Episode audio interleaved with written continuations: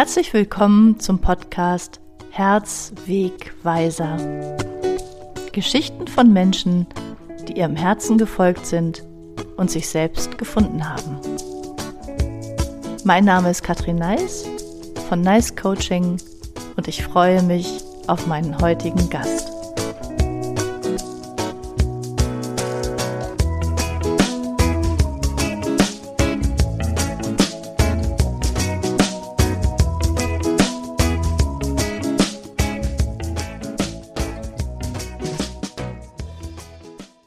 Ja, mein heutiger Gast ist Christine Winnecker. Herzlich willkommen, Christine. Ich freue mich sehr, dass du da bist. Hallo, liebe Katrin, danke schön. Ich freue mich auch. Also, ich bin Christine Winnecker. Ich bin ein gebürtiges Nordlicht aus Niedersachsen, sitze aber jetzt seit elf Jahren in München.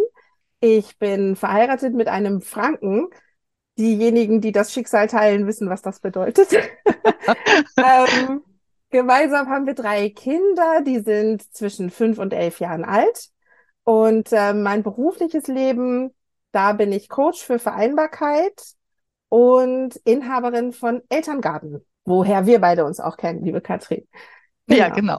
Ja, klar. Bei Elterngarten bin ich ja schon seit der Gründung fast dabei. Ähm, deswegen kennen wir uns auch schon so lange, liebe Christine. Aber die Zuhörerinnen und Zuhörer wissen natürlich überhaupt nicht, ähm, was Elterngarten ist. Kannst du das bitte mal erläutern? Was ist Elterngarten genau? Was ist Elterngarten? Sehr gerne. Elterngarten ist inzwischen ein Verbund von 14 Coaches. Wir sind in ganz Deutschland verteilt und in der Schweiz. Und unsere Spezialität bei Elterngarten ist Coaching für Eltern während ihrer Elternzeit weil ähm, als Tanja Misiak und ich das damals gegründet haben, war der Gedanke und unsere eigene Feststellung während unserer eigenen Elternzeiten, dass das eine Zeit ist, in der so viel sich verändert. Nicht nur dieses Offensichtliche, also aus einem Paar wird eine Familie oder aus einer kleineren Familie wird eine größere und ein neues Menschlein kommt dazu, wo man ja denken müsste, das reicht schon an Veränderung, ja, auf einmal äh, mit einem Baby oder einem weiteren Baby umzugehen.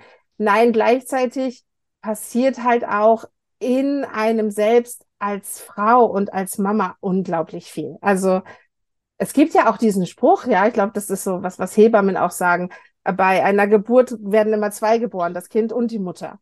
Und ähm, ich fand das immer so ein bisschen pathetisch, aber ich habe es halt an mir selber auch erlebt, ähm, dass ich auch jemand anders geworden bin in der Zeit und dass Dinge anders, anders auf Dinge schaue, dass andere Dinge wichtig werden, dass ich mir andere Fragen stelle als vorher. Und Tanja Misiak hat das genauso erlebt und hat dann mit mir zusammen den Elterngarten gegründet, um eben Frauen, die sich auch so fühlen, da Unterstützung zu bieten. Und das ist das, was wir Coaches tun, bundesweit in verschiedenen Formaten ähm, während der Elternzeit bei all den Veränderungen und Veränderungsideen und Wünschen zu begleiten und zu unterstützen. Mhm. Ja, danke schön. Genau, das ist, also das kann ich so unterschreiben, was du gesagt hast, dass die Mutter eben noch, also dass die Frau neu geboren wird. Und ich bin letztendlich zweimal neu geboren worden oder eigentlich sogar dreimal, weil ich ja zwischen dem ersten und dem zweiten Kind ähm, mein Kind verloren habe in der zwölften Woche. Und ähm, auch das hat mich nochmal total verändert, wie du dir vorstellen kannst. Wenn wir zurückgehen zu der Christine von vorher, du hast gesagt, du bist neu geboren und deine Kinder, dein ältestes Kind ist, sagtest du, elf Jahre, ne? Zwischen elf und fünf.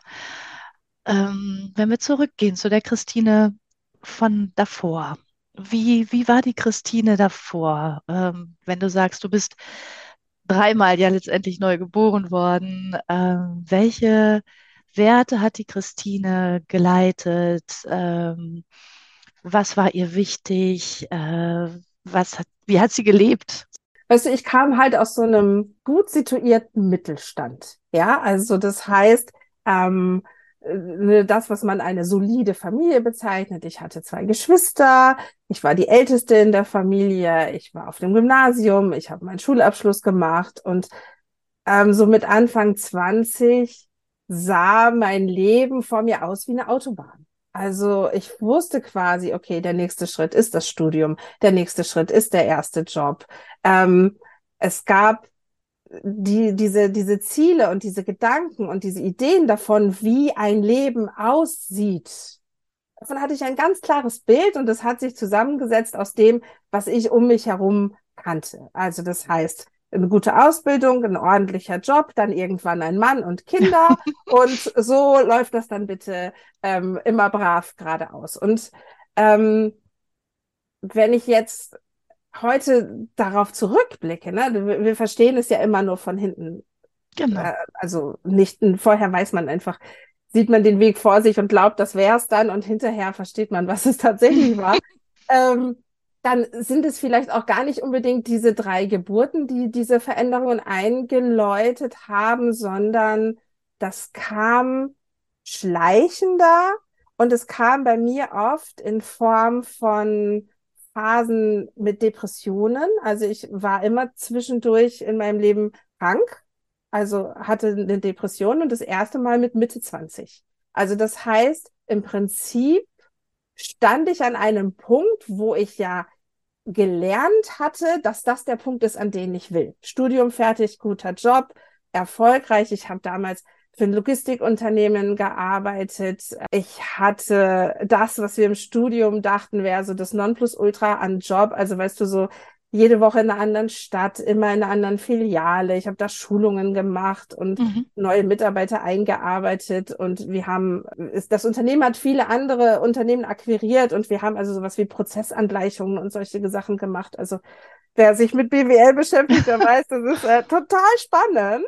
Mhm. Ähm, nein, es war wirklich spannend und ich kam mir auch total hip und super cool vor mit Schlafen im Hotel und solchen Geschichten und war gleichzeitig totunglücklich und hatte, und das muss man ganz krass so sagen, ich hatte halt mit 25 keine Ahnung, was da gerade mit mir passiert. Ich hatte gar nicht gelernt, was Innenschau bedeutet. Ich hatte gar nicht gelernt, was es bedeutet, sich mit sich selbst emotional auseinanderzusetzen, sich selber zu fragen, wo bin ich hier, was passiert mit mir, was will ich eigentlich? Ich hatte überhaupt gar keine innere Sprache für solche Themen. Und das habe ich gelernt dann in meiner ersten Therapie. Also man muss sich vorstellen, ich war so an einem Punkt, heute würde man vielleicht sagen, mit einem Burnout, dass ich den Job gekündigt habe.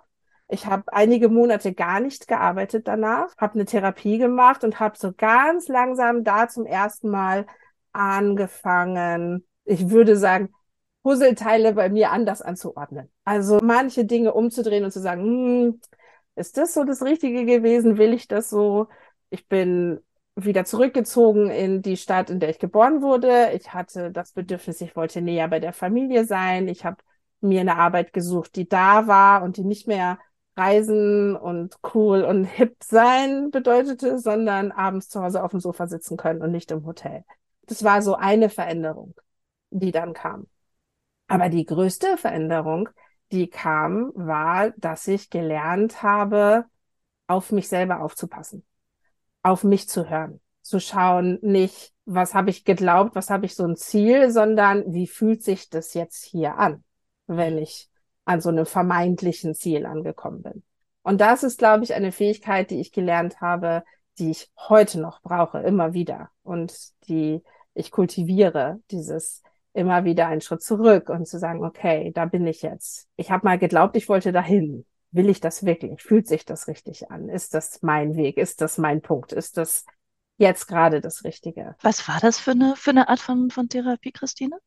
Ach, das war eine, oh, wie, wie heißt das? Also es war eine Gesprächstherapie. Okay. Ähm, mhm. Tiefenpsychologische Psychotherapie heißt das, glaube ich. Also das heißt, ich saß mit einer ähm, meine Therapeutin damals war so alt wie ich jetzt, würde ich sagen, Mitte 40. saß mit einer Frau die, mir gegenüber und habe geredet. Oder nicht geredet. Ich habe auch oft einfach gesessen und geschwiegen und gedacht in der Therapie. Und dann hat sie immer sehr geduldig so vor mir gesessen und hat irgendwann gesagt, was passiert gerade?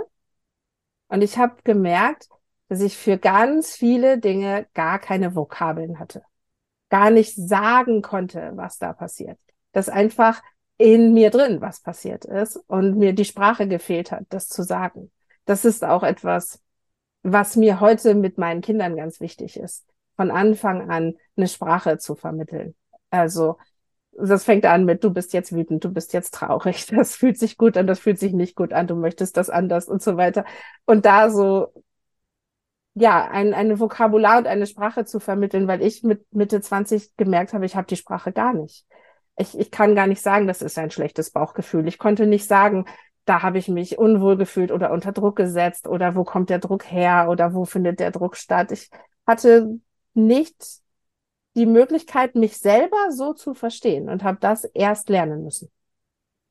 Verrückt, oder? Verrückt, dass man das nicht irgendwie vorher lernt, dass man nicht irgendwie auch schon in der Schule darauf eingeht oder weißt du, das, das ist doch total verrückt. Unsere Gesellschaft ist so, wie du gesagt hast, ne, Autobahn. Einfach, ne, Schule, Studium, am besten dann heiraten, Kinder kriegen, fertig. Und dann wirklich so in so einer Autobahn. Und das ist es einfach nicht. Nee. Das so ist Leben nicht. Und es war, glaube ich, und das ist der Punkt, ich glaube, das war für viele Generationen so. Ja. Das war für, für, für meine Eltern und, und für da, die Generation, die da vorher waren, da war das noch so. Da war, äh, da waren die Rahmenbedingungen anders, da waren die Möglichkeiten anders und da war auch, gab es auch noch nicht solche Podcasts wie das hier. Es war auch wenig möglich, Inspiration zu sehen, wenn man sie nicht gesucht hat. Also dann musste man sich schon überlegen, okay, welches Buch will ich lesen und mit wem will ich reden oder wo muss ich hingehen. Heutzutage ist es leichter, sich, sich Dinge zu sich zu holen, um, um zu lernen und zu wachsen und um, um die Menschen zu finden, die so ähnlich ticken wie man selbst. Ich glaube, dass daran, darin steckt auch viel. Wenn, wenn ich ähm, dann irgendwann lerne, so wie ich dann in meiner Therapie und in den Jahren danach, wenn ich irgendwann lerne, mehr auf die innere Stimme, mehr auf den Bauch, mehr auf das Herz zu hören und ich habe ein Umfeld und eine Umgebung, die noch auf der Autobahn lebt ähm, und die nicht versteht, wie man einen soliden Job kündigen kann, die nicht versteht, wie man etwas, was nach außen hin so cool und so toll aussieht, sich hinstellen kann und sagen kann, das ist aber nicht das, was ich will. Ein Umfeld, das gar nicht versteht, wie man überhaupt sich den Luxus erlaubt zu sagen, das will ich nicht, dann nehme ich das nicht. Wenn man dieses Umfeld nicht hat, haben wir heutzutage mehr Möglichkeiten, dieses Umfeld zu finden, weil unsere Welt durchlässiger ist, weil sie digitaler ist, weil die Menschen, die so ticken wie ich, nicht in derselben Straße wohnen müssen wie ich. Ja, das ist, also, das ist schon so, ja. Vorher ist meine Peergruppe nah an mir dran und ich werde geprägt durch die Menschen, die nah an mir dran sind. Und jetzt kann ich sagen, wir wissen ja aus der Psychologie, die fünf Menschen, die uns am nächsten sind, die beeinflussen uns am meisten. Aber am nächsten muss ja nicht heißen, das sind die, die mit mir im Wohnzimmer sitzen, sondern das dürfen ja auch Leute sein, die die ich über Podcasts höre, die ich über meine Arbeit kenne, die, mit denen ich über Elterngarten digital verbunden bin und alle genau. vier Wochen mit einspreche. Das heißt, ich habe mehr Möglichkeiten, mir für das, was ich innen fühle, einen Resonanzraum zu holen mit Menschen, die so schwingen wie ich. Und das gibt dann Kraft und Mut und die, die Fähigkeit dann auch gegen, wieso, das verstehe ich aber nicht, zu sagen, ja, aber es gibt jemand, der das versteht. Manchmal brauchen wir das ja, dass wir nicht nur uns selber verstehen, sondern dass noch jemand anders sagt, ja, ich sehe dich, ich höre dich, ich verstehe dich auch, ja. Mhm.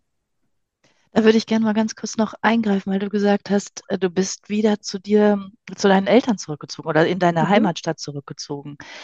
Wie hat denn das Umfeld darauf reagiert, wenn du erst die ganze Zeit sozusagen Autobahn äh, hattest, ne, und deine Eltern das ja auch so unterstützt haben und auch gedacht haben, naja, Christine macht ihren Weg und es ist äh, alles klasse so. Wie, wie war das dann? Wie hattest du die Unterstützung dann von deinen Eltern? Naja, ähm, erstmal ist äh, so nahes Umfeld wie die Eltern reagiert anders als ein Freundeskreis. Das ist schon mal eine erste spannende Beobachtung. Ähm, und Eltern sind in einer Elternrolle. Also das heißt, meine Eltern waren schockiert, ja, weil erstmal hat man ja gedacht, alles passt, alles läuft, das Kind läuft, ja, um dann festzustellen, um Himmels Willen, da ist irgendetwas ganz und gar nicht in Ordnung und also in der akuten Depression, ich saß bei meinen Eltern auf dem Sofa und ich habe stundenlang geweint. Und irgendwann hat meine Mutter aufgegeben zu fragen, was ist denn, Kind? Was ist denn? Sie hat mich einfach weinen lassen. Und ich habe den Eindruck, dass das eine Tür aufgemacht hat zu ganz viel. Also auch zu Räumen, die man vielleicht oder die ich vorher gar nicht für möglich gehalten habe. Also auch im Sinne von, in dieser Familie funktioniere ich auf eine bestimmte Art und Weise und ich gehöre hier nur hin, wenn ich so funktioniere, zu lernen, dass ich immer noch dahin gehöre, auch wenn ich nicht so funktioniere. Das war für uns alle neu, vielleicht, für die ganze Familie, hat aber allen gut getan, weil das natürlich die Tür aufmacht, dass jeder mal nicht funktionieren darf das wurde nur vorher nie thematisiert. Auch so ein Ding, das ich heute anders mache mit den Kindern, ja, dass ich viel mehr verbalisiert, du musst das nicht gut machen, das ist okay, das ist nicht schlimm, wir haben dich trotzdem lieb. Das habe ich erfahren und gelernt in der Zeit. Spannender ist das Umfeld, Freunde, Arbeitskollegen, die das gar nicht verstehen. Die sagen, wow, das ist doch Blödsinn. ja, wieso? Also ich hatte einen Studienkollegen, der hat immer gesagt, Christine ist die, die immer lacht. Und gleichzeitig war ich auch die mit der Depression. Und das hat halt für viele nicht zusammengepasst. Das, das ist ein Bild, das passt dann nicht. Und dann machen viele Menschen einen Schritt zurück. So, hm, das ist schwierig auszuhalten, das ist unangenehm, das passt nicht auf meine Autobahn. Ja, ist ja eine Bremse. Und dann hat sich vieles neu sortiert für mich. Hast du das von dir selber auch gedacht, dass du die Christine bist, die immer lacht? Ja, natürlich das Selbstbild ist das Erste, was komplett auf den Kopf gestellt wird, wenn man sich mit einer Veränderung auseinandersetzt, egal wie groß oder wie klein. Weil ich glaube, dass ja auch der Kern der Depression ist, dass ich mich verabschieden muss von einem, das sollte so sein. Und ja. ich sollte so sein. Und Dinge sollten so sein, hinzu, das ist und ich bin. Und es ist eine große Aufgabe, glaube ich, immer wieder, jeden Tag seinen Frieden damit zu machen, mit dem Unterschied zwischen sollte und ist. So empfinde ich das jedenfalls, mit, mit den kleinsten Kleinigkeiten, von den Krümeln unterm Küchentisch, die nicht da sein sollten, bis zu einem Kind, das nicht Fieber haben sollte, weil ich ja einen Termin habe, zu ich sollte darüber nicht gestresst sein, immer wieder seinen Frieden zu machen mit ich bin es aber, das ist aber so. Das ist, glaube ich, das ist für mich immer noch eine große Aufgabe. Ja. Ja, absolut. Und wie schön, dass du das jetzt so weitergeben kannst, ne? Dass du das jetzt einerseits an deine Kinder weitergeben kannst, aber auch an die Mütter, die eben genau diese Gedanken ja haben. Ja. Also diese Erfahrung, die du gemacht hast schon so früh, hat dich ja, hat dich ja weiser werden lassen, hat dich ja, ähm, ja, mehr zu dir kommen lassen. Und du kannst es so weitergeben. Ja, ich, ich glaube auch, dass, dass man nur da, also jetzt sind wir beide Coaches und das ist unser Beruf und das ist viel Handwerk mhm. und das ist viel Technik und das bedeutet, ich brauche eine solide Ausbildung und ich muss wissen, was ich tue, technisch in Gesprächsführung, in der Art und Weise, wie ich eine Situation halte und auffange. Aber ich glaube, dass, äh, dass wir alle nur dann gute Coaches sein können, wenn wir über das hinaus etwas Authentisches mitbringen und das ist Erfahrung. Und jetzt ist natürlich, und da, sind, da kriegen dann manche so hochgerollte Zehennägel, weil wir sollen ja als Coaches nicht beraten und wir wollen das auch nicht. Ich kann zu niemandem sagen, pass auf, äh, du hast dann das Problem, ja, dann mach das genauso wie ich, mhm. weil dann funktioniert das, ja. Das ist nicht der Punkt. Der Punkt ist, glaube ich, dass wir als Menschen, die bestimmte Erfahrungen gemacht haben, das aushalten können, was die Menschen in meinem Umfeld, als ich da mit 25 saß, mit der Depression nicht aushalten konnten. Das durfte nicht sein. Und das aus den verschiedensten Gründen, das kann man ja auch beleuchten. Und, und mit Menschen, die Erfahrungen gemacht haben, darf das sein. Da darf das anders sein als das Sollbild. Da darf ein Riss im, im, im, im Spiegel sein, sozusagen, ja. Also da darf einfach der Fehler sein und wir wissen, das gehört dazu. Und ich glaube, dass man mit dieser Erfahrung das vermitteln kann. Also so nach dem Motto in, in einem Coaching bei uns vermitteln wir sehr schnell den Müttern, egal was du mitbringst, egal welche Fragen du hast, egal welche Gefühle du mitbringst, egal welche Zweifel du mitbringst, das darf hier sein. Hier ist nichts tabu, weil wir alle wissen, welche ganzen Facetten da drin stecken. Und dann bin ich in einer anderen Situation als mit den Muttis auf dem Spielplatz, wo wir oft in so einen Wettbewerb geraten von bei wem läuft's noch besser und noch entspannter und noch schöner, ja? Und die Kinder schlafen noch besser, die gehorchen noch besser, die essen sogar Gemüse. so Gargemüse. Ja, ja. stimmt. Ich kenne das so gut. Ich weiß genau, was du meinst. Dieses Mütterbashing dann auch, ne, was dann ja. auch teilweise so stattfindet. Und äh, ach so, du hast also nur äh, gekauften Kuchen mitgebracht mhm, zu, zu Kita-Fest. Genau. Und Genau, und, und, und, und, und, und wenn man dann einen Raum findet und Menschen findet oder eine Coach findet, die sagt, und wo man sagen kann, manchmal wünsche ich mir, das wäre nicht so. Manchmal wünsche ich mir, weiß ich nicht, ich hätte das Kind nicht oder die Situation wäre anders oder manchmal finde ich das alles zum Davonlaufen oder manchmal wünsche ich mir das so und so oder fühle mich so und so und dann sagen alle, du musst doch glücklich sein und ich bin nicht glücklich. Und dann einen Raum zu finden, in dem jemand ist, der das aushält und der sagt, ja, das darf so sein und du darfst dich so fühlen. Das ist das, was ich gebraucht habe in meiner Depression und in, in Veränderungsphasen später immer wieder. Dass die innere Erlaubnis, und die kommt oft erstmal von außen, die, diese innere Erlaubnis zu sagen, ja, das darf sich so anfühlen.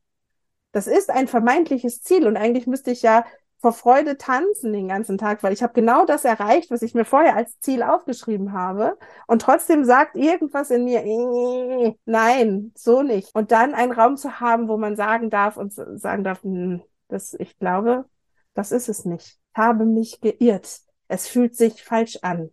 Ja. Ich bin nicht da, wo ich dachte, dass ich hin will. Ja, genau. Und dieses Innere in dir, ne? Dieses etwas, da ist etwas Inneres in mir, was zu mir spricht. Was, wie hat es dieses Innere dich dann weitergeleitet in deinem Leben? Wenn du sagst, du hast, du hast ja 25, hast du gesagt. Ja. Was ist dann passiert? Was ist dann passiert? Ich habe ja gesagt, ich bin, bin wieder zurück nach Hause gezogen. Ich habe nach einigen Wochen Therapie mich wieder so stabil gefühlt, dass ich mich beruflich neu orientiert habe. Ich habe eine andere Anstellung angefangen. Ich habe, das war ein Geschenk des Himmels, das ich mir selber gemacht habe. Ich habe angefangen zu singen. Ich habe einen Chor gefunden mit Menschen, die so fest in meinem Herzen sitzen, dass ich die teilweise seit zehn Jahren nicht gesehen habe, aber die kriegt da nie wieder ein Mensch raus. Ja, also es war eine wunderbare Gemeinschaft, eine tolle Erfahrung, hat mir, hat mir ganz viel geschenkt. Und dann habe ich aus dieser ersten Depression und aus dieser ersten Therapie heraus vor allen Dingen ja gelernt, hinzuhören und nachzujustieren. Und das ist ein Luxus, den ich mir dann halt die Jahre danach immer wieder erlaubt habe. Und, und dann sind Dinge zu mir zu kommen, gekommen und dann waren Entscheidungen zu treffen und ich konnte besser als vorher diese Entscheidungen mit meiner Innenwelt abgleichen. Also ganz einschneidendes Erlebnis natürlich, im Kölner Karneval einen Mann kennenzulernen aus Bayern, selber in Niedersachsen zu sein, ja. Okay. Und ich sag dir ganz ehrlich, ich habe ich hab den im Karneval kennengelernt, ich fand den toll, wir hatten eine großartige Zeit. Wir haben unsere Handynummern ausgetauscht und am nächsten Tag nüchtern und eher nüchtern, kann man ja sagen, kommt der Kopf und sagt, was soll der Blödsinn? Und ich habe seine Nummer einfach gelöscht aus dem Handy. Ja, Nein. So, was soll denn das? Also, Wirklich? Also, ja klar, die, die, die Ratio, die Vernunft sagt, du Ach. lebst in Norddeutschland, du hast da einen Job, du, du hast da deine Familie, das ist doch Blödsinn mit dem Barzi, ja wir wissen ja alle, wie die Geschichte ausgeht. Ja genau. Aber, aber er hatte diese Stimme nicht und deswegen hat er sich wieder gemeldet und es hat ein bisschen gedauert, bis bei mir das Herz gewonnen hat über den Kopf. Aber das, das, das ging dann tatsächlich auch nur, weil ich wirklich zwischendurch äh, hinhören konnte und sagen konnte, hm, ja, wo, wo zieht's mich jetzt hin? Was, was will ich wirklich? Und dann war das ja dann auch noch ein Mann, der eine Herausforderung äh, darstellte, weil er nach wenigen Monaten Beziehung gesagt hat, so, und jetzt habe ich ein Stipendium und jetzt gehe ich in die USA und Ach. bin mal anderthalb Jahre nicht da. Und am besten ist, du kommst mit. Okay, ihr kanntet euch noch gar nicht so lange. Wir haben geheiratet, da waren wir neun Monate zusammen. Da kannten wir uns neun Monate, so. Wow. Ja. Das ist ja auch schnell. Ja, genau. da hat dein Herz aber ganz schnell irgendwie entschieden, ne? Ja, da hat, da hat das Herz übersteuert. Und, und vor allen Dingen hat die innere Stimme halt genau gesagt, was sie will. Und die hatte halt Lust auf nicht mehr zu Hause wohnen. die, war jetzt, äh, das ist dann auch ein paar Jahre später gewesen, ähm, die war einfach jetzt auch wieder bereit, für was Neues, ja, und, und für den nächsten Schritt und für so ein Abenteuer wie, wie USA. Und da hat sich für mich auch ein Kreis geschlossen, weil ich während des Studiums in den USA war und vor Heimweh fast gestorben wäre. Und jetzt gab es die Möglichkeit, nochmal dort zu leben und diesmal mit Partner. Also das heißt, viel mehr, viel mehr Kraft hatte ich darauf zu hören, was eine innere Stimme sagt äh, oder was das Gefühl sagt, statt auf, das geht doch nicht, das macht man doch nicht, man heiratet doch nicht nach neun Monaten, man geht doch nicht mit jemandem, mit dem, wir haben nie zusammen gewohnt, wir hatten eine Fernbeziehung, München, Wilhelmshaven und sind dann nach Amerika gegangen. Also man zieht doch nicht mit jemandem zusammen auf einem anderen Kontinent, mit dem man noch nie das Badezimmer also quasi geteilt hat, außer übers Wochenende, ja.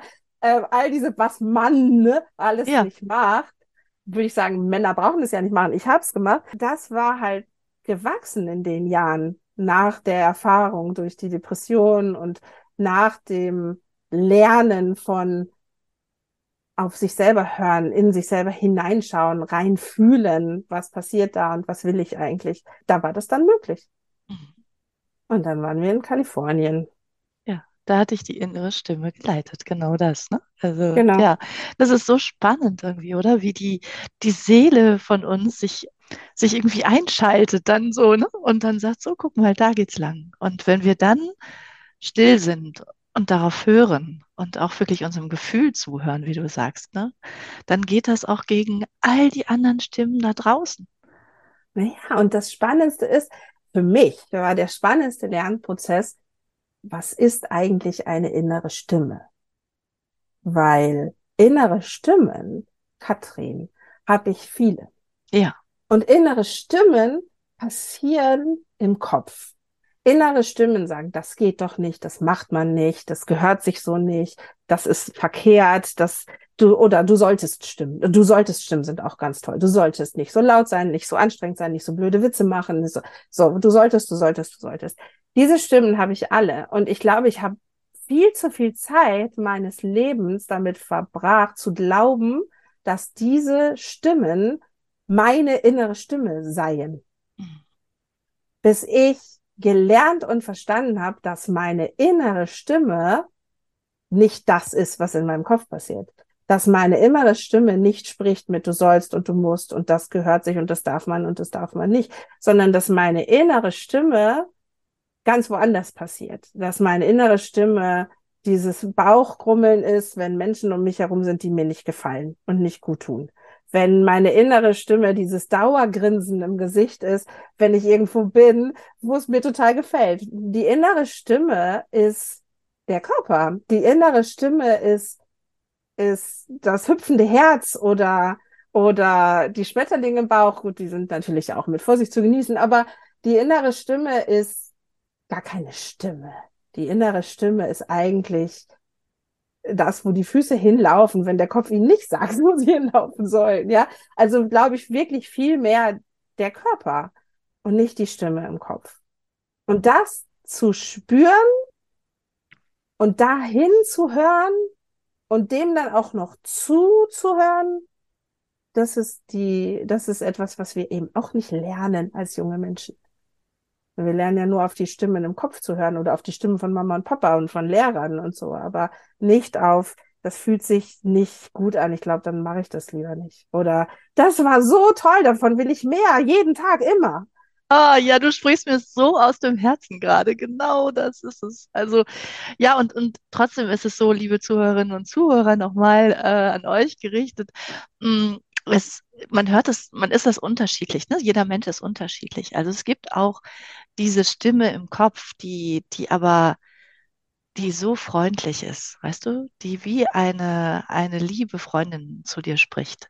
Mhm. Die gibt es auch. Also ich habe das manchmal, dass, dass da auch, dass ich das höre, aber natürlich nicht richtig höre. Aber es ist so ein, ne, also da geht's lang, so ein bisschen, so was Leises, so was ganz, ganz, ganz, ganz Leises. Aber absolut das, was du erzählst mit dem Körper, das habe ich auch. Ich merke das, wenn ich Gänsehaut bekomme, mhm. dass, ähm, dass es dann, ja, dass ich weiß, okay, das, das ist richtig, da geht's, da geht's lang. Das sind so Engelschauer, habe ich von, von Anke Ewerts den, den Begriff, den finde ich so wunderschön. Und ähm, Das ist es. Und ich merke auch oft, dass ich dann so, dass es mich sehr berührt. Also, dass da was sehr, sehr ist, was, was mich tief, tief in mir selber rührt und ähm, wo mein Herz irgendwie aufgeht oder so. Und da merke ich auch, da, da habe ich ein gutes Gefühl und da geht's lang. So. Aber Mhm. jeder hat es vielleicht auch einfach anders. Und wie, wie gut, dass du das so unterscheiden konntest, denn diese inneren Stimmen, die du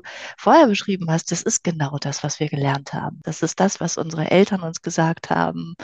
Dieses du solltest und so. Ich habe jetzt, ich habe ich eine, im Fitnessstudio habe ich einer Frau zugehört, die gesagt hat, ach Mensch, jetzt bin ich schon wieder so baselig und weiß jetzt gar nicht mehr, wo der Schlüssel ist oder irgendwie sowas, ja. Und also meine Mutter hatte schon recht oder so, sowas hat sie neulich gesagt. Und dann dachte ich, ja, guck mal, wie interessant, ja, diese inneren Stimmen, die, wo wir in uns miteinander sprechen, ja, und, und in uns das spricht, ist letztendlich das, was wir immer gehört haben von unseren Eltern. Jetzt sei doch nicht so und jetzt musst du doch und was auch immer, ja. Mhm.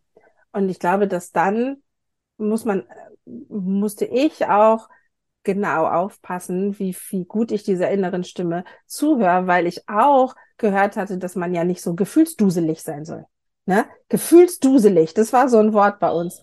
Oh Genau. la la. Ja, so gefühls. Und, und das, ähm, dieses Etikett habe ich heute noch, so viel mal zu, Diese äh, Norddeutschen, muss ich jetzt gerade mal sagen. aber du hast am Anfang gefragt, wie die Eltern, meine Eltern oder Familie Ja, reagiert haben. Ähm, ja.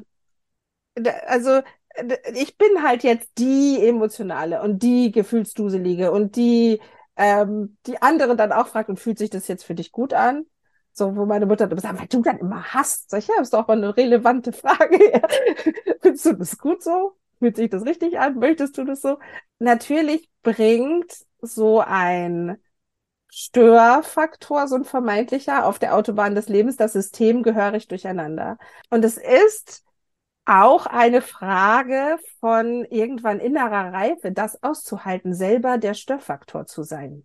Weil in uns auch ganz viel ja dazugehören will und in dieser Familie äh, aufgehoben sein will oder in dem Freundeskreis aufgehoben sein will. Und wenn dann gleichzeitig eine innere Stimme anders tickt, anders hinzieht, was anderes braucht, also wenn wir was anderes brauchen und unsere innere Stimme das so deutlich zeigt, dann, dann, dann bringt man natürlich ein System durcheinander. Und dann, dann, dann kommen Leute und sagen, wieso bist du so? Was soll das jetzt? Das ist ja komisch oder seltsam oder so kann ich mit dir nichts anfangen. Kannst du nicht wieder normal, ist auch noch schön, ne? Kannst nicht wieder normal, jetzt mal so ganz normal, unglücklich sein. Und das auszuhalten, dass man selber auf einmal diesen Stempel vielleicht dann auch hat von, bei mir war es die Gefühlsduselige sein. Und sich selber dann mit dieser Eigenschaft in den Arm zu nehmen und zu sagen, ja, Gott sei Dank bin ich die mit dem Gefühl. Das ist auch nochmal ein ganz schön großer Schritt. Und da gehört auch was dazu. Und ich glaube, für jemanden, der zuhört und das bei sich selber beobachtet, wir reden jetzt über mich in den letzten 20 Jahren. Also, Mhm. das Mhm. ist, weil ist ja auch nicht von heute auf morgen passiert. Ja, und, äh, und es ist auch nicht fertig. Nein, überhaupt nicht. Das ist eine Entwicklung, ne? Genau. Wow. Und du bist dann in die USA gegangen, hast du erzählt. Und was ist da passiert? Da bin ich Mutter geworden. Ah, da bist du Mutter geworden. Ja, das war natürlich, das war ein, ein ausgesprochen exotisches Umfeld. Unfassbar klischeehaft. Die Männer hatten die Stipendien und haben gearbeitet und die Frauen hatten nichts zu tun. Lauter junge Familien aus aller Welt, aus aller Herrenländer zusammengewürfelt. Und die ganz viele von uns Frauen haben dann da Babys gekriegt. Also wir waren die größte internationale Krabbelgruppe, die man sich vorstellen kann. Oder erst einen Geburtsvorbereitungskurs und dann Ja, genau. Krabbelgruppe. Ja. Ähm, ja, also da, das, wir waren in Stanford in Kalifornien und diese Hochschule ist unglaublich gut vorbereitet, infrastrukturell auf diese internationalen Gastwissenschaftler. Es gibt tolle Programme für die Angehörigen und für die Familien.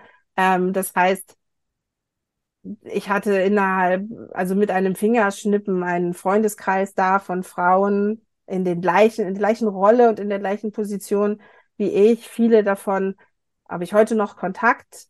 Das, das war auch unfassbar bereichernd. Und das war auch, muss ich sagen, zum ersten Mal meine Erfahrung, so eine, so eine Tribal-Erfahrung mit Frauen. Also so ein, so ein stärkender, nährender Kreis von Frauen in, in, in ähnlichen Situationen und nicht Wettbewerb und nicht gastig und nicht zickig. Das hatten wir irgendwie alle nicht nötig. Und das ist natürlich, da kommt die Internationalität zum Tragen, weil manches davon ist halt auch sehr westlich kulturell. Also, also diese berühmte Stutenbissigkeit. Ich weiß nicht, ob das in anderen Kulturen gar nicht so verankert ist wie bei uns, aber auf jeden Fall glaube ich, durch diese Internationalität war es eher eine sehr enge, sich gegenseitig unterstützende Gemeinschaft von Frauen. Und das war auch eine tolle Erfahrung. Und natürlich dann alle, teilweise auch mit den ersten Kindern, so wie ich, ja.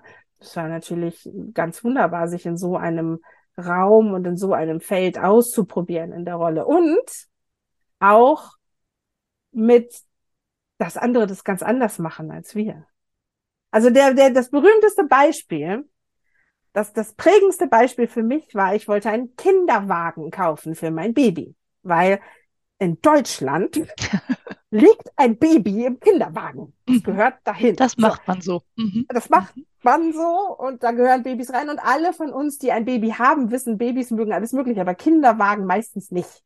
Die wollen in die Trage und die wollen am Bauch hängen und die wollen ganz nah dran und am liebsten in Mamas Bett und auf, auf Kinderwagen vielleicht gerade noch zum Spielen, aber ansonsten eher nicht. Trotzdem ist es das gute deutsche Ideal, den Kinderwagen zu kaufen. Und du wirst viele Kinderärzte in Deutschland finden, die sagen, Babys müssen auch auf dem Rücken liegen, sonst ist das schlecht für die Hüfte und für den Rücken und für die Wirbelsäule und die brauchen das Liegen. Das scheinen aber nur die Deutschen zu wissen, denn in den USA gibt es das nicht.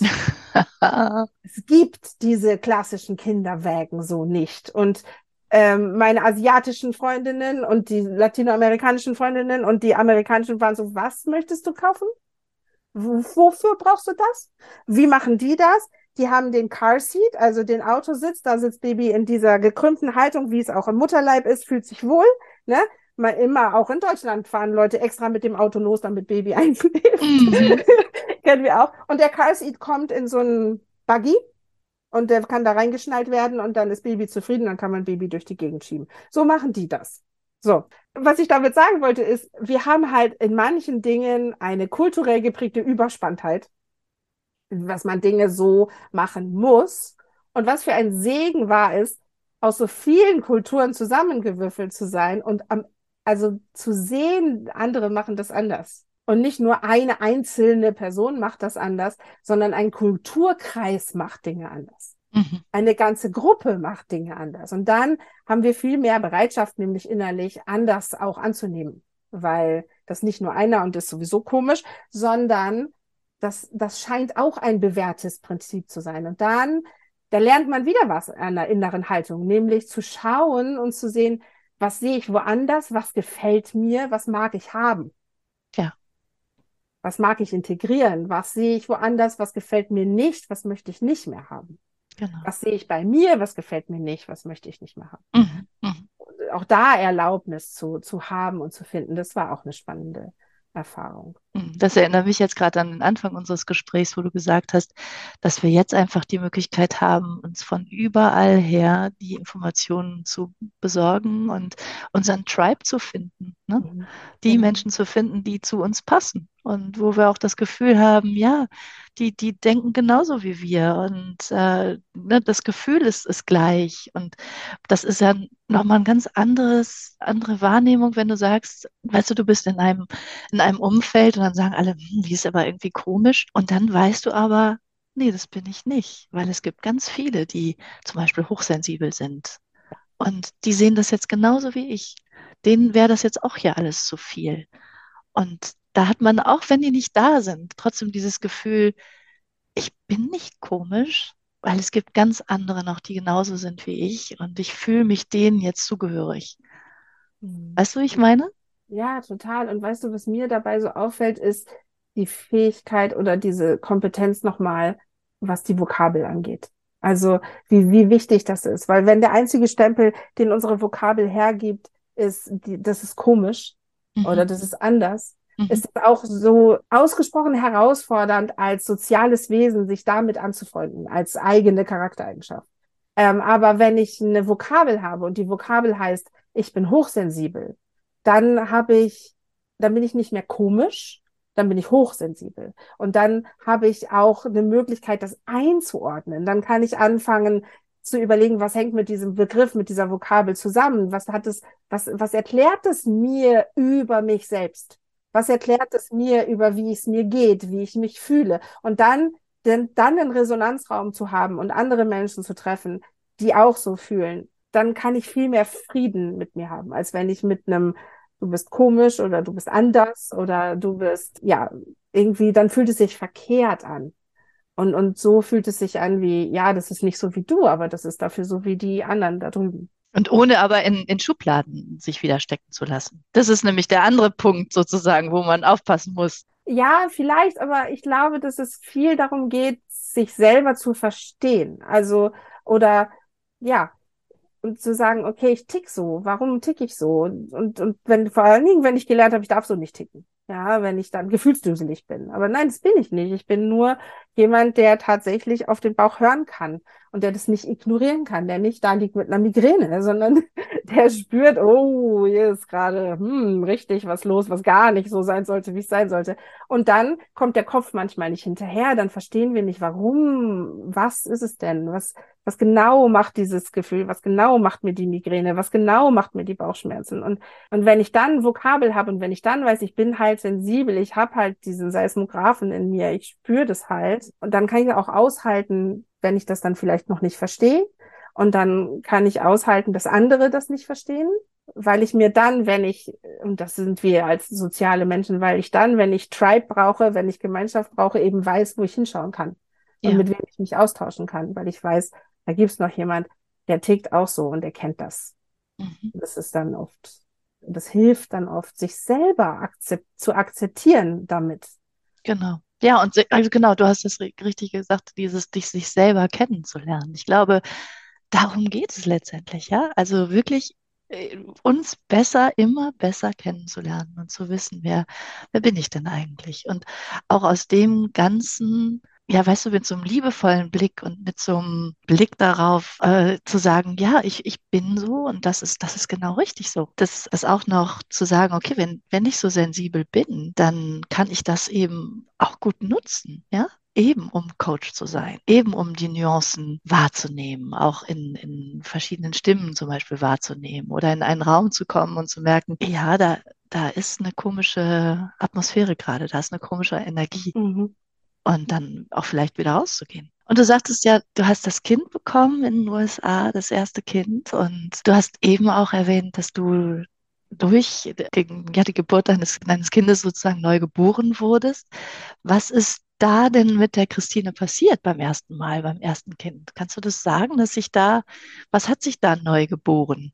Also ich glaube, das war auf den ersten Blick und nach außen hin am Anfang noch gar nicht so sichtbar, aber da sind so Samen gesät worden in mir. Also zum Beispiel, ich war ja nun in den USA, ich hatte, wir sagen ja immer bei Elterngarten, Elternzeit ist, das ist Abstand vom Alltag. Mhm. Ich hatte halt tausende Kilometer Abstand von allem, was mein Leben vorher war. Und mir war unfassbar klar, dass ich nie wieder mir vorstellen könnte, so zu arbeiten mit den Themen und mit den Inhalten, wenn ich doch gleichzeitig mein Baby habe und ein Kind habe. Und das heißt, in mir war zu der Zeit völlig klar, dass ich beruflich irgendwie umsatteln wollte, ohne zu wissen, wohin.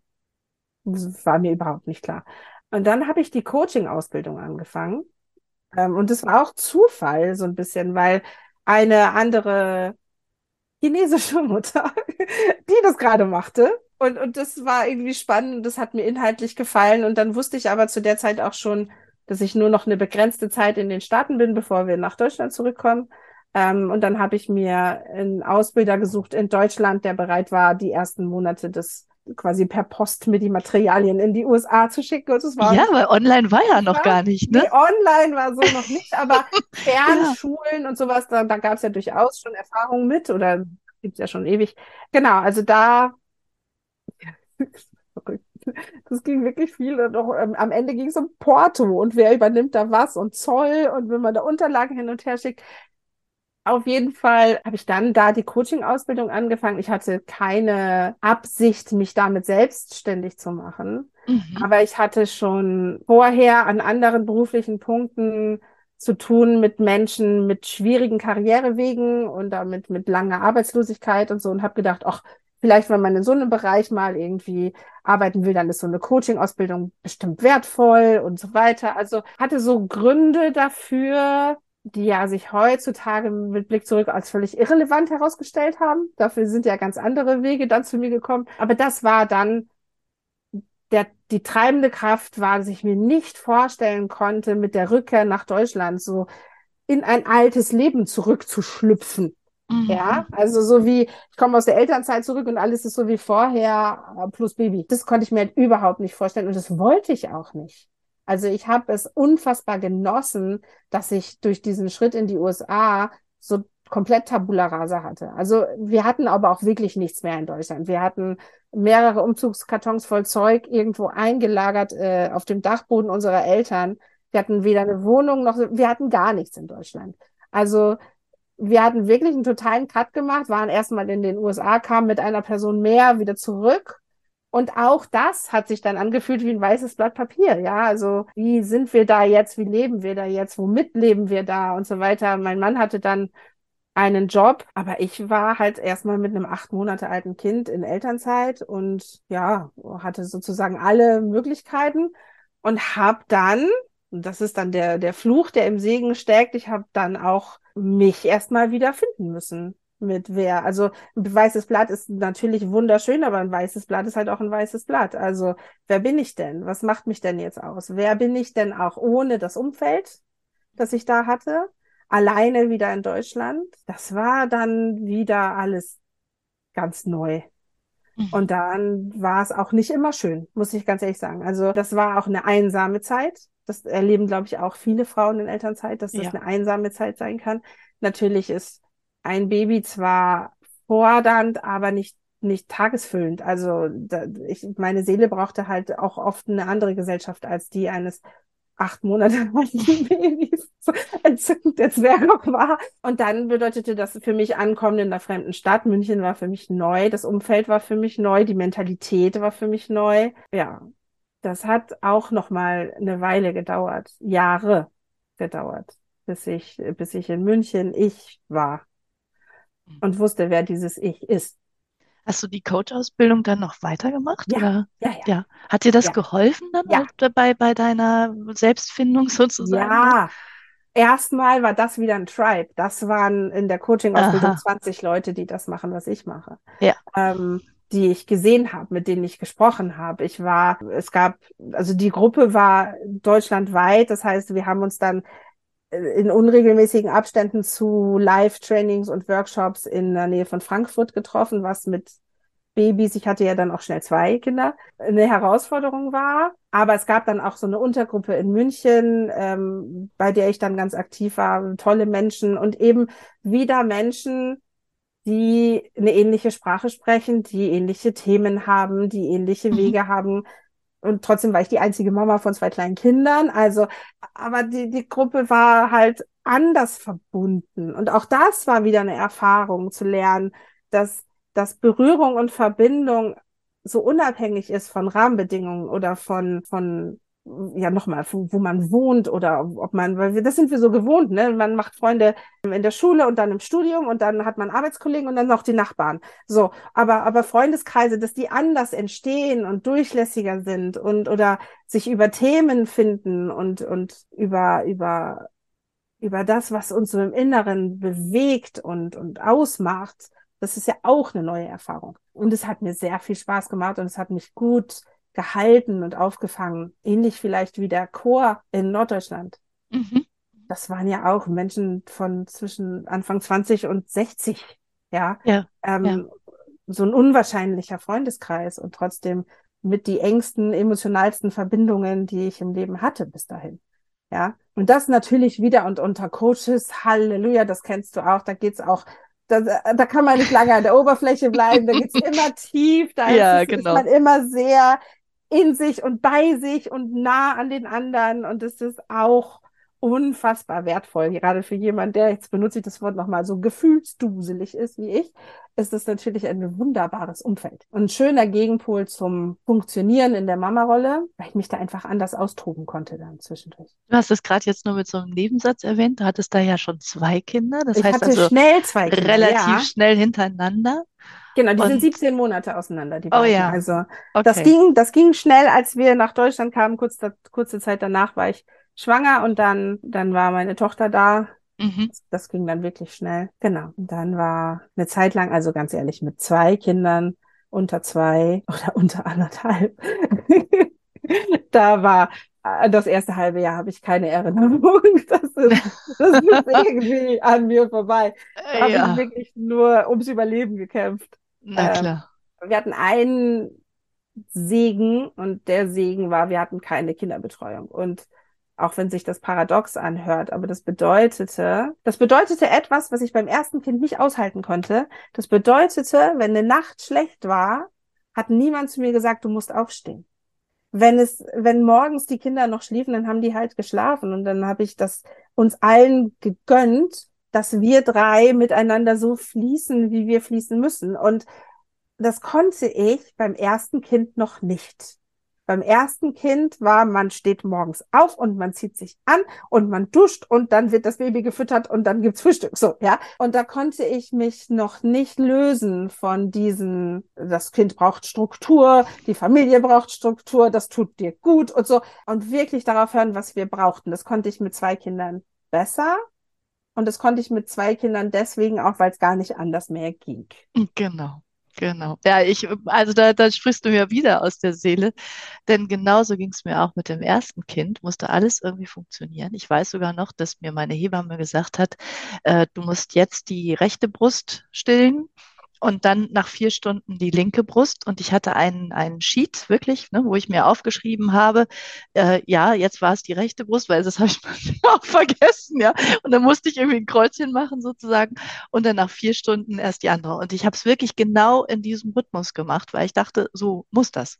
Und bei meinem zweiten Kind, du, ich habe das einfach intuitiv gemacht. Einfach, Mhm. wie es gerade kam und äh, wie er es natürlich wollte, ja. Und ich habe nicht drüber nachgedacht und hab, und äh, ich hatte keine Brustentzündung oder was auch immer. Und er hatte mal Durst und dann hatte er eben nicht. Und dann hat er mal zwei Brüste und mal nur nicht. Und das war, das war so, genau wie du sagst, ein Fließen.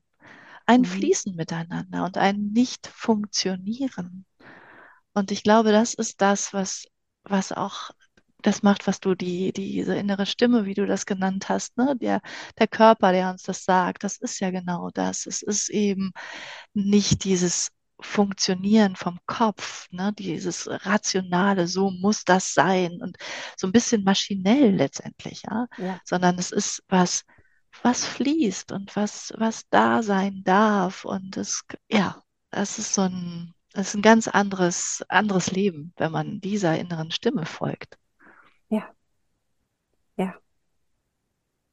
Ist eben dann nicht mehr Autobahn. Jetzt, jetzt ist Trampelfahrt Mhm. und manchmal weiß man nicht genau, wo man hintreten soll.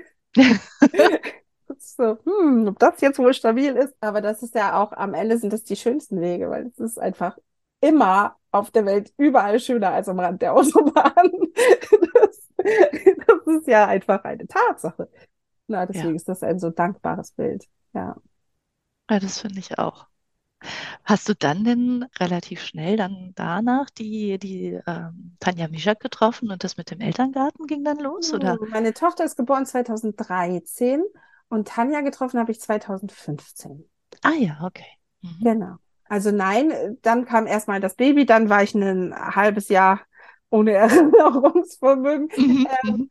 Und dann, dann ist ja da wird was total Verrücktes passiert. Dann hatte ich Lust zu arbeiten. Dann wollte ich ausprobieren beruflich. Ich hatte dann die Coaching-Ausbildung fertig und dann habe ich angefangen, ähm, nicht, ich habe nicht als Coach gearbeitet, weil wie gesagt, ich hatte ja gar nicht den Plan, selbstständig zu sein und in irgendeiner Form, sondern ich habe dann was ganz anderes gemacht, was so ein bisschen mit meinem ähm, früheren Leben zu tun hatte und habe aber, und das ist ja eigentlich auch schon total innovativ gewesen, weil das kennen wir ja erst seit Corona, ich habe 100% remote gearbeitet für eine Firma in Hamburg. Und das in München. Also das war schon auch mal so ein ganz anderes Setup, was wir uns heute aber viel besser vorstellen können als noch vor zehn Jahren. Ja. Und das hat mir gut getan, weil ich habe halt wirklich in, in Mittagsstunden und abends habe ich ähm, zu Hause, ich habe als Texterin gearbeitet, habe Texte geschrieben und verfasst und Mhm. konnte so mich selber wieder ausprobieren auf einem anderen Spielfeld. Und das hat mir unglaublich viel Spaß gemacht und Freude gemacht. Nicht unbedingt inhaltlich, aber dieses, diese Rolle, dieses jemand zu sein, der noch einen Job hat. Das hat mir gut getan als Gegengewicht wieder zu der Mutterrolle und als Gegengewicht zu zu den zwei kleinen Kindern zu Hause und und habe mich von da aus dann Schritt für Schritt in diese Rolle der berufstätigen Mama rein gefühlt. Ja, mit Minijob und dann mehr Stunden und dann irgendwann auch mit einer, einer Kinderbetreuung, weil dann eben Mittagsschläfchen nicht mehr ausgereicht haben für die beruflichen Aufgaben und einfach so mich so vorzutasten und dann wieder die innere Stimme und einfach zu spüren, wie glücklich ich damit war und wie Mhm. viel Spaß mir das gemacht hat. Und dass ich weiß noch, dass meine Tante gesagt hat, wieso tust du dir den Stress an? Und ich gedacht habe, das ist das Gegenteil davon. Das Ja. ist so nährend und das ist so, das lädt meine Batterien auf, statt dass es sie leer macht. Und das tut mir so gut. Und das ist wieder was, was man spüren muss. Das kann man nicht denken. Und das kann man nicht sich selber irgendwie, also auf, dem, auf so einem Blatt Papier sah mein Tagesablauf wild aus. Aber, aber das Herz hat sich gut gefühlt damit und wollte mehr davon.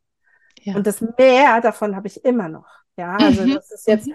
In zehn Jahren, dann kam halt dann noch mal ein drittes Kind irgendwann. Da gab es dann den Elterngarten schon. Ja. Und da hatten äh, Tanja und ich uns da auch schon sehr erfolgreich ausprobiert. Ich glaube, damals war Elterngarten, das ist ja innerhalb des ersten Jahres enorm gewachsen. Und dann waren wir auch schon sechs Coaches ja ziemlich schnell. Und dann war aber da doch noch mal irgendwie dann auch so eine Sehnsucht. Da war die Mama in mir halt einfach noch nicht fertig. Mhm. Ähm, und dann, dann kam der kleine Sohn. Aber in den letzten Jahren ist dieses innere Mehr davon, von der beruflichen Rolle halt wieder ganz laut und ganz klar und macht enorm viel Spaß. Großartig. Ja, das finde ich so schön, wie du das gesagt hast. Du hast dich da reingefühlt und reingetastet, so, ne? Ja. Also, wie ist das jetzt, wenn du darüber nachdenkst? Weißt du, wie, wie die Frauen ähm, le letztendlich dahin, ja, Entschuldigung, ich muss es jetzt fast sagen, geprügelt werden, so ungefähr.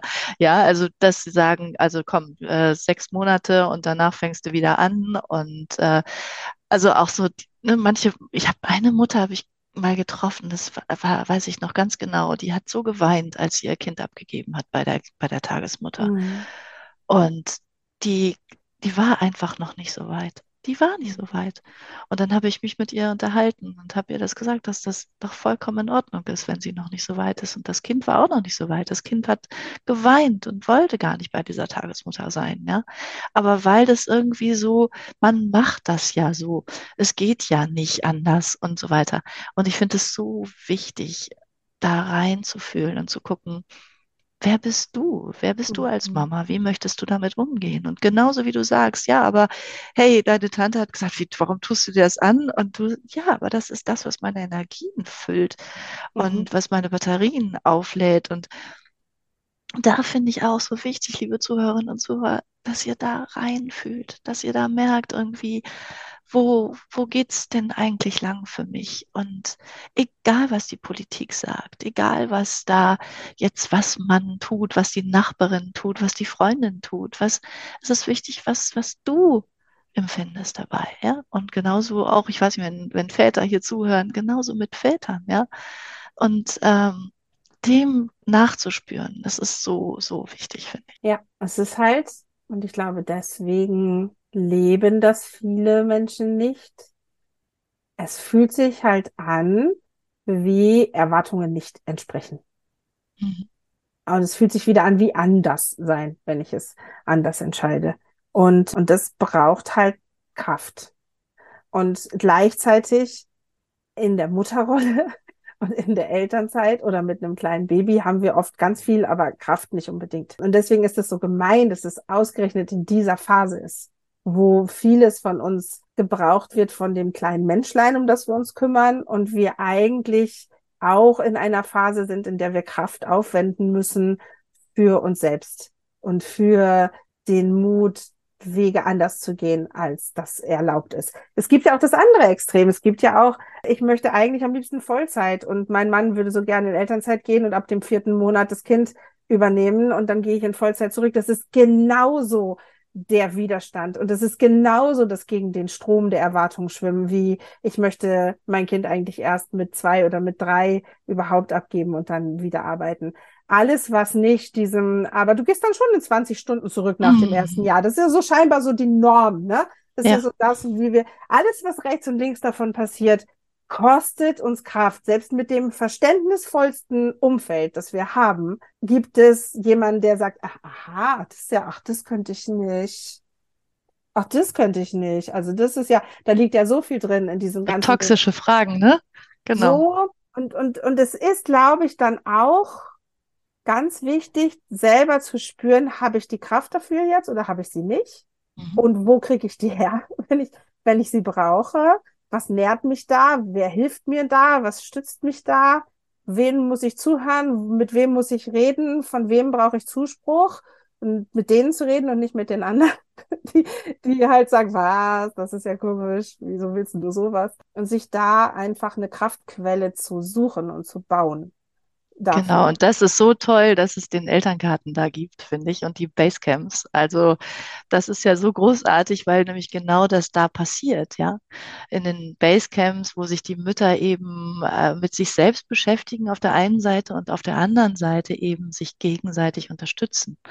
Und das ist ja eigentlich das, was die Magie ausmacht, dass man dann feststellt, ah, Mensch, die Mutter, der, der geht's genauso wie mir. Oder ne, oh, ich, ich fühle mich hier auf einmal verstanden und aufgehoben. Ne? Und mhm. das ist so, so wichtig. Und was alles zu Elterngarten und zu den Basecamps, äh, ihr Lieben, das werde ich natürlich hier unten verlinken, beziehungsweise ne, in die, in die Shownotes, äh, Shownotes packen. Ähm, da werdet ihr alles erstmal über Christine erfahren äh, und über Elterngarten und eben auch über die Basecamps. Und die Basecamps kann ich wirklich nur ans Herz legen. Das ist, ist einfach fantastisch, diese, diese Gruppenatmosphäre da auch zu haben, oder? Mhm. Ja, absolut. Ja, genau. Christine, wir kommen so langsam zum Ende von unserem schönen Gespräch. Mhm. Ich ähm, möchte dir noch eine Frage stellen, die ich meinen zu, äh, mein, nicht meinen Zuhörern, sondern meinen Interviewpartnerinnen und Partnern äh, stelle immer wieder. Dieser Podcast heißt ja Herzwegweiser. Und wenn du dir vorstellst, es stände irgendwo in der Landschaft ein Herzwegweiser und da wären drei Sachen ständen da drauf, wo es drauf, drauf steht, sozusagen, hier geht's, hier geht's lang, ja, hier geht es dem, dem äh, Weg der inneren Stimme, was du gesagt hast, und äh, dem, dem Herzen entlang. Was müsste für dich da draufstehen? Drei kurze, knappe Dinge. Ähm, was müsste da draufstehen? Hör zu, und zwar dir selbst. Spür hin in dich selbst und lass dir Zeit weil es nie von heute auf morgen geht und weil es nie dieser eine große Sprung ist, sondern weil es kleine Schritte sind und Schritte zurück, so tanzen, zwei vor, eins zurück. Also das hinhören, hinfühlen und das Ganze mit Zeit. Wunderbar. Herzlichen Dank. Ich, ich musste, danke dir. Ich musste gerade noch mal dazu was erzählen, weil, weil lass dir Zeit. Das weiß ich noch ganz genau bei meiner Coaching-Ausbildung. Da hatten wir eine eine Übung und ich bin ausgesucht worden für diese Übung und ich dachte, oh, jetzt weiß ich endlich, wo es lang geht, wo es bei mir in die Zukunft geht, weil ich war ja auch in, in Elternzeit mit meinem Kleinen, weißt du, und ich wusste nicht so richtig, wo es lang gehen sollte, welchen Job jetzt, was mich erwarten sollte und so weiter. Und dann haben wir diese Übung gemacht und es kam dann raus, lass dir Zeit. Genau das war. Ich habe dann meinen, meinen Kleinen gesehen in der Trance auf dem Arm und der hat zu mir gesprochen. Da war der, ich weiß, fünf Monate alt oder sowas. Und dann hat er zu mir gesagt, Katrin, lass dir Zeit. Und das habe ich mir ganz groß auf einen Zettel geschrieben und an, mein, an meine Wand gepinnt. Und äh, also das finde ich sehr, sehr schön, dass du das jetzt gerade nochmal gesagt hast. Denn genau darum geht es. Es ist eben eine lang, ein langsamer Prozess. Und das ist auch das mit der inneren Stimme. Ne? Die, diese Vernunft, die sagt, du musst dich entscheiden. Es mhm. muss jetzt sein. So. Und nicht heute, nicht morgen, sondern jetzt so ungefähr, ja. Und jetzt mach doch mal endlich. Oder was auch immer, was da in, in uns ist, dieser innere Antreiber. Und die innere Stimme sagt, lass dir Zeit. Es muss jetzt überhaupt noch nichts entschieden werden. Du kannst, kannst jetzt einfach mal mitfließen. Schau, was passiert. Ja? Das sind, es ist was ganz anderes. Es ist eine ganz andere Energie, die du, die du auch da wahrnimmst. Ne? Ja, und glaube ich, ich, also denke dann auch immer an meine Oma und die auch immer so, natürlich diese ältere Generation schaut halt auch mehr zurück. Ich meine, jetzt sind wir schon so in noch nicht ganz der Mitte, glaube ich, mhm. unseres Lebens. Aber, aber wir neigen halt auch schon mehr zur Rückschau und je älter Menschen werden, desto mehr schauen sie zurück und verstehen mehr. Und ich glaube, das Klügste ist halt auch, was ich da so mitnehme, ist eben dieses, wenn du drin steckst, in dem Moment fühlt sich alles dringend an und jetzt, weil das ist natürlich auch unsere Natur, ja, ist irgendetwas fühlt sich verkehrt an und dann will ich es auch ändern. Ich, ich will ja irgendwie aus einem verkehrten Gefühl wieder raus. Wenn die Hand auf der Herdplatte liegt, lasse ich ja auch nicht und warte jetzt mal ab, ob es vielleicht von alleine besser wird, ja. so, ähm, also das heißt, wir haben so ein Gefühl von dringend und wir haben ja auch irgendwo einen Leidensdruck, um dieses Wort mal zu benutzen. Mhm. Ähm, und dann fühlt sich alles so an wie schnell, schnell. Aber immer dann, wenn wir zurückschauen, dann sehen wir, dass alles sein Tempo hatte und dass wir oft mehr Zeit gehabt hätten, als wir uns nehmen, weil es dann doch am Ende nur kleine Abschnitte sind in so einem ganzen Leben. Und dieses Bewusstsein zu haben, dass wir zwar nicht alle Zeit haben, aber wir haben ja Zeit. Also ein ganzes Leben haben wir ja. Gott gibt's Zeit. Dann ist zum Beispiel auch eine Phase mit ganz kleinen Babys ist nur, ist nur eine Sekunde dann irgendwie. Und eine Phase mit zwei kleinen Kindern unter zwei Jahren, beide Wickelkinder ohne Kinderbetreuung. Das war jetzt im Nachhinein auch nur ein ganz, ganz kurzer Moment in meinem Leben, obwohl sich das in dem Moment angefühlt hat wie Ewigkeit an Ewigkeit an Ewigkeit. Und deswegen ist, glaube ich, dies, unser Zeitgefühl drückt uns und dann müssen wir uns das bewusst sagen. es darf Zeit haben. Ja. Auch wunderbar.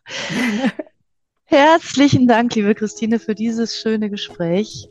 Und ich ja, sage einfach lasst euch Zeit, ihr Lieben. Ähm, macht euch einen wunderschönen Tag. Genießt noch im Nachklang sozusagen das, was jetzt, was aufkommt, wenn ihr diesen Podcast gehört habt, wenn ihr diese Folge gehört habt.